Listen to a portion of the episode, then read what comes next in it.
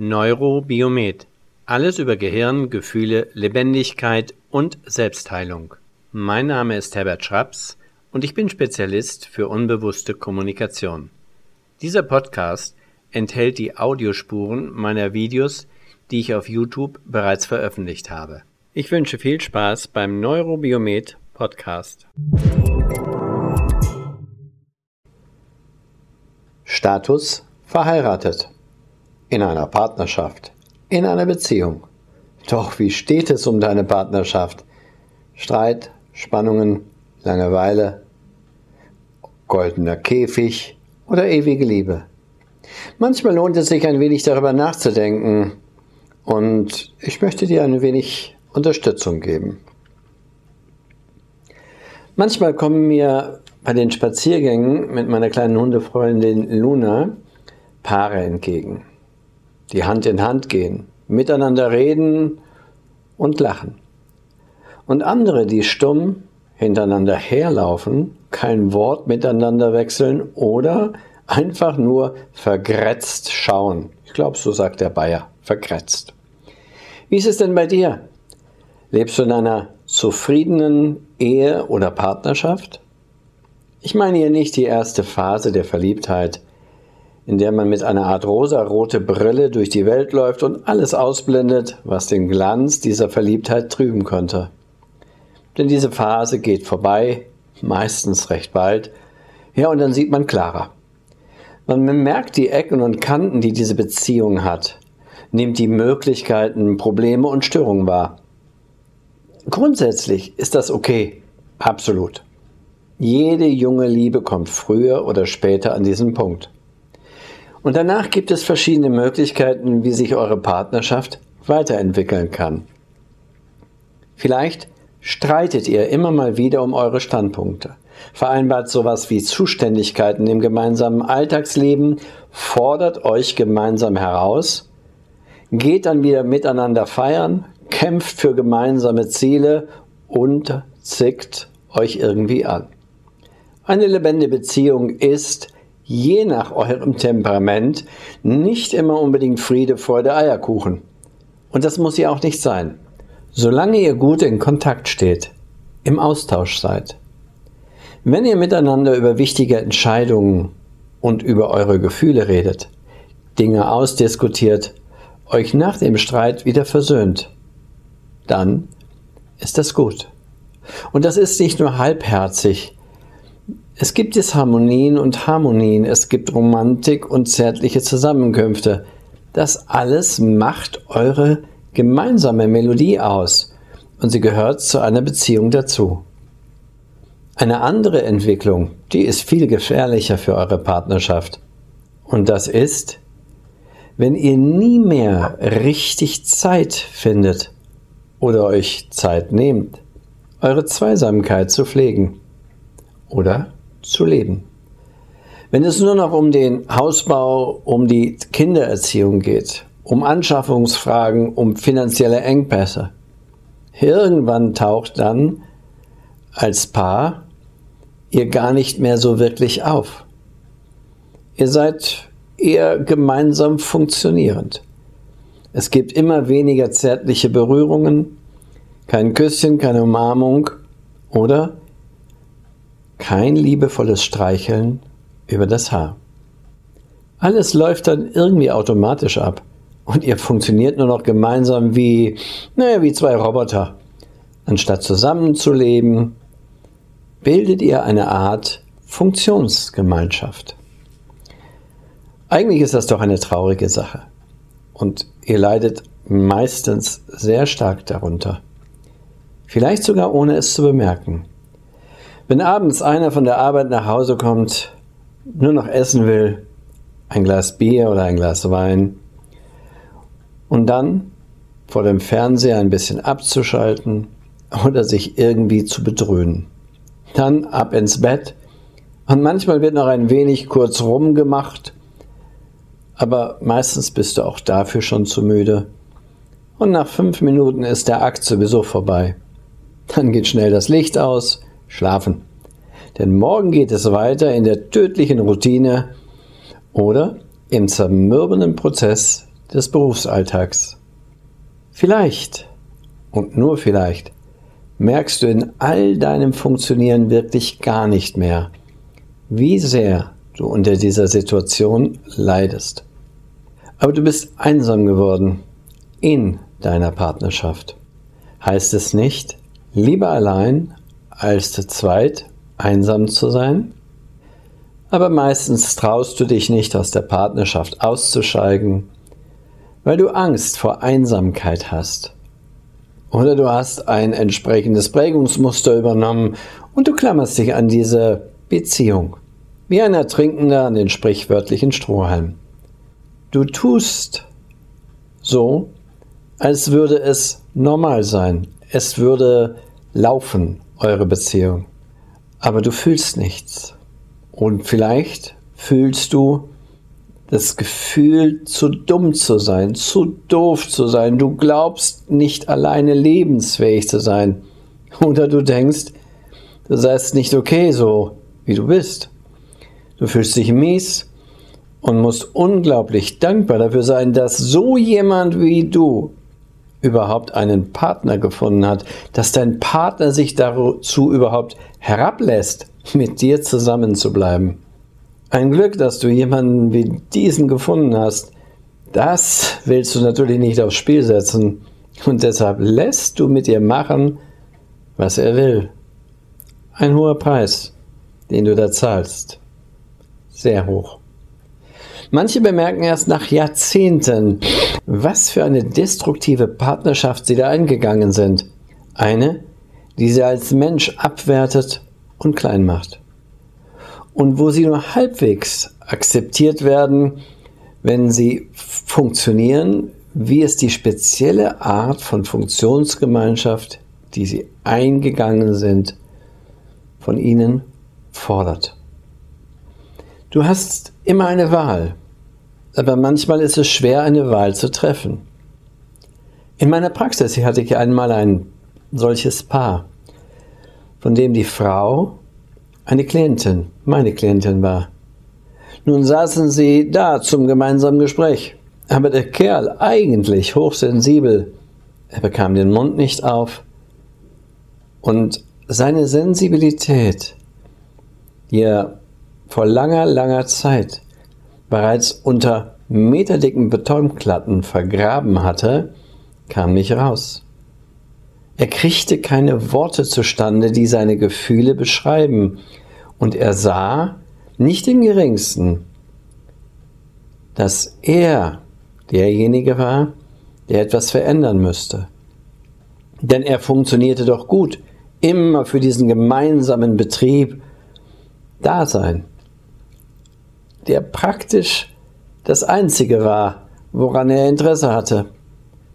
Dieser gemeinsame Betrieb war sein Ein und alles. Da war kein Funken mehr von echtem Mitgefühl für seine Frau, die einen schweren Unfall hinter sich hatte und dadurch vorübergehend nicht arbeitsfähig war. Zusätzlich zu diesen gesundheitlichen Problemen musste sie noch die Vorhaltungen ihres Mannes ertragen. Direkt am Unfalltag. Das heißt, er sah seine verunfallte Frau. Er sah die schwere Verletzung. Und das Einzigste, was über seinen Lippen nach draußen einen Weg fand, der Vorwurf, wieso ihr das überhaupt passiert sei. Sie hätte doch besser aufpassen müssen. Denn jetzt fehlt sie im Betrieb und er wüsste gar nicht, wie er die ganze Arbeit alleine machen kann.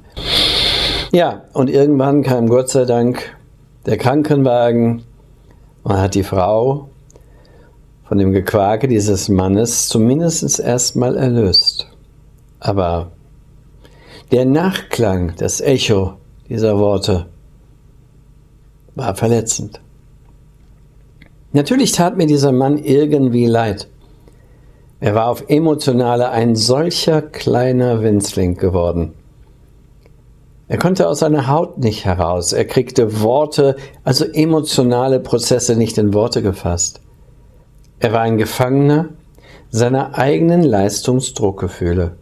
Denn er war ja nur etwas wert, so wie er es gelernt hat, wenn er etwas leistet. Seine Frau, also meine Klientin, sie tat mir natürlich auch leid, aber auf der anderen Seite wusste ich, dass sie ja bereits dabei war, ihren eigenen Weg in die Freiheit zu bauen. Und sie war auf einem starken, guten Weg. Denn früher hätte sie niemals es geschafft, dagegen anzugehen. Sie hätte es als normal angenommen, so zu leben, so körper- und emotionsfeindlich. Aber manchmal ist es genau das, worum es geht. Erkennen. Sie selbst hatte schon vorher an Trennung gedacht. Wie gesagt, sie hatte nur nie die Stärke. Und nach dem Paargespräch war ihr endgültig klar, dass ihr Mann nicht der Mensch war, mit dem sie zukünftig weiter zusammenbleiben wollte. Manchmal ist es genau das Ziel eines solchen Gespräches, herauszufinden, was eigentlich wichtig ist. Was willst du eigentlich? Wie willst du wirklich leben und lieben? Denn hey, du lebst doch nur ein einziges Mal auf dieser Welt. Nur einmal. Und natürlich ist da nicht immer alles rosarot. Das kann nicht klappen. Aber das muss es auch nicht. Versuche deinem Partner, deiner Partnerin durch Worte näher zu kommen, indem ihr wirklich miteinander sprecht, auch über Gefühle oder gerade über Gefühle. Wenn du zu dem Typ Mensch gehörst, der nicht so gerne quatscht, dann musst du es lernen. Denn wenn du es nicht lernst und du über deine Probleme nicht reden kannst sozusagen den Kopf in den Sand steckst und warten möchtest, bis das Problem irgendwie sich selbst aufgelöst hat, dann kann sich in deiner Partnerschaft kein wirkliches Glück entwickeln. Oft frage ich meine Klienten und Klientinnen, ob sie mit ihrem Partner, ihrer Partnerin über Probleme sprechen können. Und immer wieder bekomme ich zur Antwort, meistens von Frauen, nein, der versteht das nicht. Okay, sage ich, er muss es ja nicht gleich verstehen. Aber können Sie, liebe Klientin, mit ihm über schwierige Themen sprechen? Nimmt er Ihre Probleme überhaupt ernst? Nein, bekomme ich dann oft zu hören. Er tut das immer ab. Und er arbeitet ja auch so viel. Er hat immer so viel zu tun. Er hat gar keine Zeit. Und außerdem sind Gefühle für ihn nur pappelapapp. Er ist so ein konsequenter Realist. Alles, was logisch ist, das liebt er. Jo, logisch. Aber Leben ist nicht rationales Denken. Leben ist Fühlen und Denken gemeinsam. Tja, liebe Frauen, ihr entscheidet, ob ihr euch das gefallen lassen wollt. Denn das Gefühl, das sich da unweigerlich einstellt, er ist uninteressiert an meinen Problemen. Meine Probleme sind ihm nicht wichtig und ich werde nicht verstanden und nicht geliebt und das tut doch wohl weh. Aber vielleicht habt ihr euch daran gewöhnt, es tut nicht mehr weh und es ist einfach so. Ich würde das nicht tun. Aber unglücklicherweise läuft in euch ein Programm und das sagt euch ständig, Du bist nichts wert, du bist nicht gut. Sei froh, dass du den abbekommen hast. Schau dir Mama an, die hat es auch nicht geschafft. Ihr ist der Kerl, also dein Erzeuger, schon gleich nach deiner Geburt weggelaufen. Oder sie hat sich mit deinem Erzeuger, deinem sogenannten Vater, gestritten. Oder sie haben nur funktioniert damit du es mal besser hast, aber sie hatten keine Zeit für dich. Naja, und jetzt hast du doch endlich jemanden gefunden. Jetzt kannst du nicht einfach Stopp sagen und Schluss machen. Du wüsstest doch gar nicht, was du machen solltest, wenn du plötzlich allein wärst und so weiter. Palaver, Palaver, Unsinn, Palaver. Diese und andere Stimmen hörst du, nimmst du wahr, stellst dir vor. Derlei Vorstellungen und deine Unsicherheit sind es, die dich in der Situation verharren lassen. Jeden Tag aufs Neue erfährst du ein Stück seelischer Qual, ein Stück Lieblosigkeit, Desinteresse. Bist du verzweifelt, einsam und fühlst du dich leer, dann musst du etwas tun. Denn oft entstehen aus diesen Gefühlen auch psychosomatische Beschwerden, die dich etwas von dieser Situation ablenken können. Denn ein Tennisarm, ein schmerzhafter Rücken, ein Reizdarm oder eine quälende Blase, ja, das hilft. Natürlich kannst du auch öfter zur Flasche Wein greifen, um zu vergessen, um müde zu werden und um schlafen zu können. Mein Rat. Versuche deinen Partner oder deine Partnerin zum Reden zu animieren. Und wenn er oder sie das nicht will, dann versuche den Grund dafür herauszufinden. Und wenn er oder sie auch darüber nicht mit dir sprechen will, sondern wiederholt zeigt, dass er überhaupt nicht bereit ist zum Gespräch, dann ist es vermutlich an der Zeit, eine Entscheidung zu treffen. Denn dann geht es um die Frage, ob du dein weiteres Leben mit diesen Menschen verbringen willst. Ob dies wirklich der Partner, die Partnerin ist, mit der du den Rest deines Lebens verbringen willst. So weitermachen möchtest du wie bisher wahrscheinlich nicht. Und wenn doch, naja, dann funktionierst du irgendwie wie ein Roboter. Und all deine Lebendigkeit versandet dabei immer mehr. Bei der Hochzeit, da schwören sich die Paare gegenseitig Treue, bis dass der Tod uns scheidet. Aber wenn alles, was diese Verbindung einmal ausgemacht hat, bereits vor Jahren gestorben ist, dann ist dieses Versprechen schon lange gebrochen worden, meistens vielfach, bevor einer der beiden geht. In unserer Gesellschaft wirst du nicht verhungern, wenn du deinen eigenen Weg wählst. Du wirst dir zwar vielleicht nur ein Einzimmer-Apartment leisten können, aber manchmal ist es trotzdem viel schöner, in einer kleinen Wohnung zu leben, glücklich, zufrieden und frei und mit sich selbst im Einklang. Schöner jedenfalls, als in deinem alten Käfig zu bleiben oder deinem alten, vergoldeten Käfig. Denn er hat dich nicht glücklich machen können. Denn all das, was du dort findest in deinem alten Käfig, verstaubt, verwahrlost, abgestorben und dunkel. Kaum Luft zum Atmen. Keine Zukunftsperspektive. Keine zufriedene Lebendigkeit. Wenn du Fragen hast, dann stelle sie gerne hier. Hier in diesem Kanal oder auf YouTube direkt im Original kannst du mir schreiben. Vielleicht lässt du dich auch einfach mal nur beraten. Darüber, wie du es schaffen kannst, dein eigenes Gefühl, dein eigenes Ich zu stärken. Und diese Stärke kannst du dann in deiner Partnerschaft hineinbringen. Du kannst sie hineintragen. Du kannst meine Beratung in Anspruch nehmen, wenn es darum geht, die richtigen Entscheidungen zu treffen.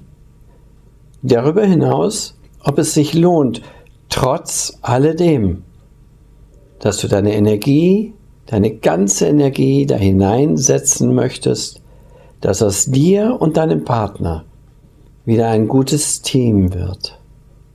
So dass ihr zusammen das Haus eurer Beziehung ausfegt, die Fenster öffnet und Licht und frische Luft hereinlasst. Ja, und dann macht ihr auch wieder den Kamin an und es wird hell und warm. Oder du hast dich bereits entschieden und möchtest Kraft sammeln. Und mit etwas Rückhalt fällt es nun mal leichter, den ersten Schritt in das eigene Leben zu gehen. Also ich freue mich auf deinen Kommentar oder auf deinen Kontakt. Have a nice day.